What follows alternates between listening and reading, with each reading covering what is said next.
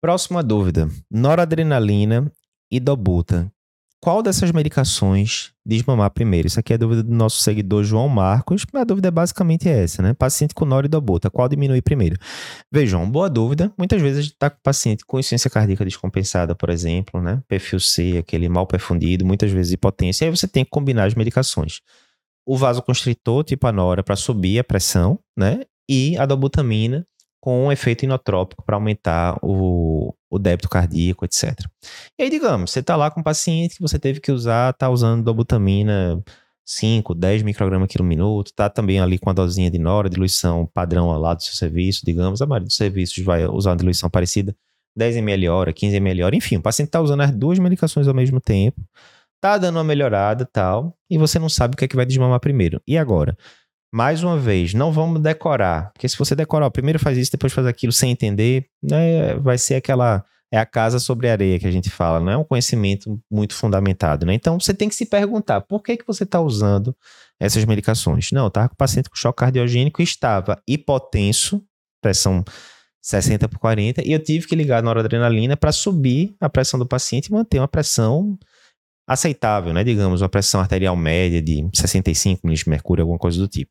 E, em paralelo, eu liguei da butamina para esse paciente porque ele estava com claros sinais de malperfusão, quer seja clínico, né, perfusão capilar periférica diminuída, etc, quer seja laboratorial, lactato pipocado, tal. Enfim. Então você usou as medicações com objetivos distintos. Da mesma forma, a grande regra é o seguinte: o que levou você a indicar a medicação vai ser o parâmetro que você vai usar para começar a tirar. Vê só, coisa simples, né? Eu comecei a noradrenalina porque o paciente estava hipotenso. Eu comecei a dobutamina porque o paciente estava mal perfundido.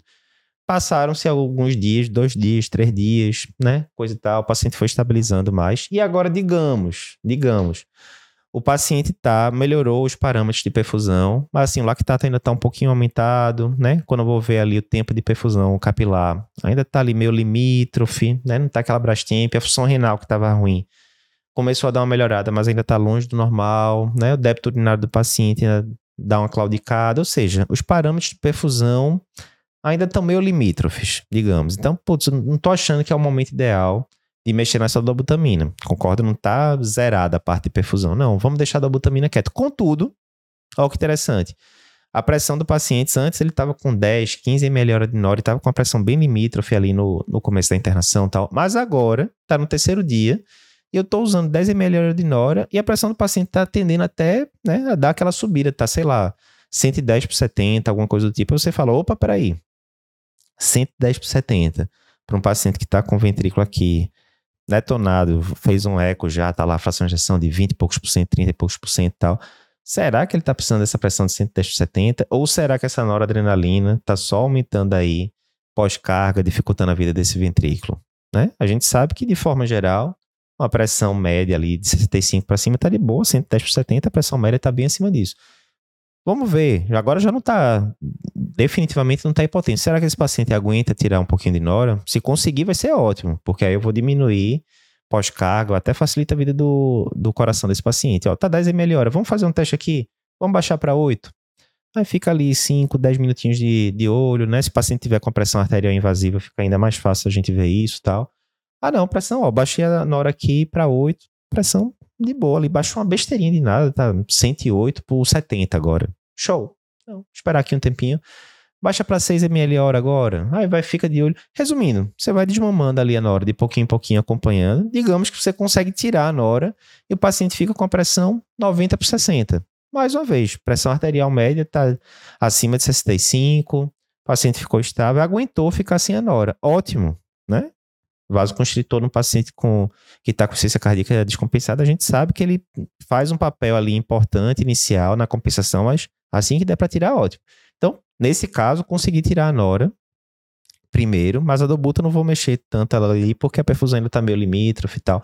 Então, nesse caso, eu preferi tirar a nora porque o parâmetro de pressão me permitia, estava mais tranquilo, enquanto que os parâmetros de perfusão já não estavam tão bons. Né? A esse paciente, muitas vezes, vai acontecer meio que o inverso. Se o paciente estava com vasoconstritor, você tirou, o paciente manteve ali o quadro clínico estável, etc. Muitas vezes você vai começar a ter vasodilatador ou venoso ou vioral. E aí você começa, digamos que seja vioral, Você começou uma dosinha baixinha ali do inibidor de ECA, esperou um pouco, deu ali 12 horas da primeira dose, a pressão do paciente ficou estável tal. Aí você, ó, vamos ver se dá aqui, a função renal já deu uma melhorada, o potássio é, não tá alto, né? Não tem nenhuma contraindicação tal. Aí depois de 12 horas você faz uma segunda dosinha de inibidor de. Quando você vai ver no outro dia, a pressão até subir um pouquinho. Por quê? Porque diminuiu a, a vasoconstrição, vasodilatou a periferia. Isso até muitas vezes aumenta o débito cardíaco, ajuda a aumentar o débito cardíaco. Você, opa, na hora que você vai aumentando a, o vasodilatador, né? Com parcimônia de pouquinho em pouquinho. Aí quando você vai ver, opa, a perfusão começou a melhorar. Começou a melhorar. Agora ó, ficou tranquilo agora, o lactato normalizou, o diurese está melhorando, tô acertando aqui a dose da, da Frosemida também em paralelo tal. Será que agora dá para começar a diminuir a Doboto um pouquinho? Não, vamos tentar, tá, 10 ml hora. Vamos baixar aqui para 8, daqui a pouco a gente repete a gás, as coisas de novo, e aí você vai vendo, né? Então, assim, não tem aquela coisa escrita na pedra, tenho que baixar esse aqui primeiro, tenho que baixar aquele ali segundo, não. Você vai ter que ver o quadro clínico do paciente e, principalmente, prestar atenção se o motivo que levou você a usar aquela droga tá melhorando. Não, eu comecei na hora porque tava com a pressão baixa. Agora a pressão não tá mais baixa, tá normal, tendendo até alta. Vamos começar a desmamar, né? Quanto antes, melhor. Então a lógica é essa.